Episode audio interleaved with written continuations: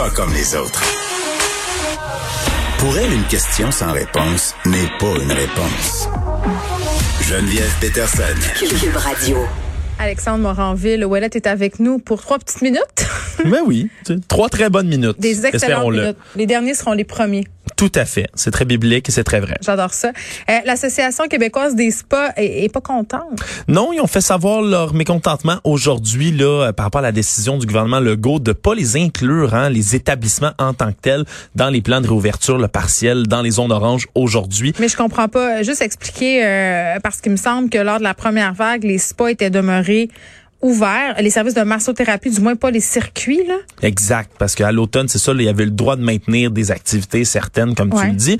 Mais là, euh, en ce moment, ils font pas partie là de la réouverture des commerces aujourd'hui. Donc, euh, c'est certain que ça fait grincer des dents.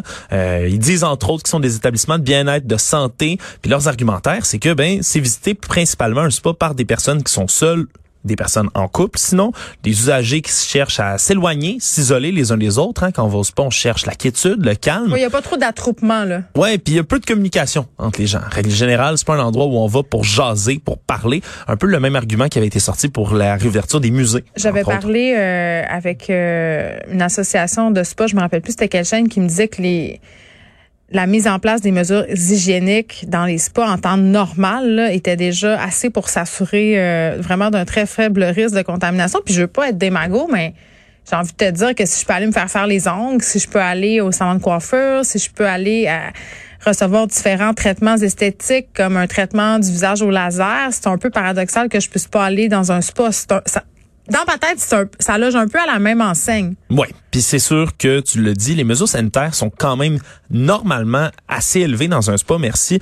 Ils disent même que la température, l'humidité relative qu'on trouve dans les spas contribue entre autres à l'inaction du virus. Là, c'est certain que là c'est une Là, qui euh, ça. ouais, on là, n'est pas à- certain. là, là, ça serait mon bémol. là. Ouais. C'est sûr que si ça vient, si L'association des, des spas et pas de la santé publique. Ouais, c'est comme euh, quelqu'un qui vend des cigarettes qui me dit ben voyons, qu'est-ce qui se passe? C'est fou.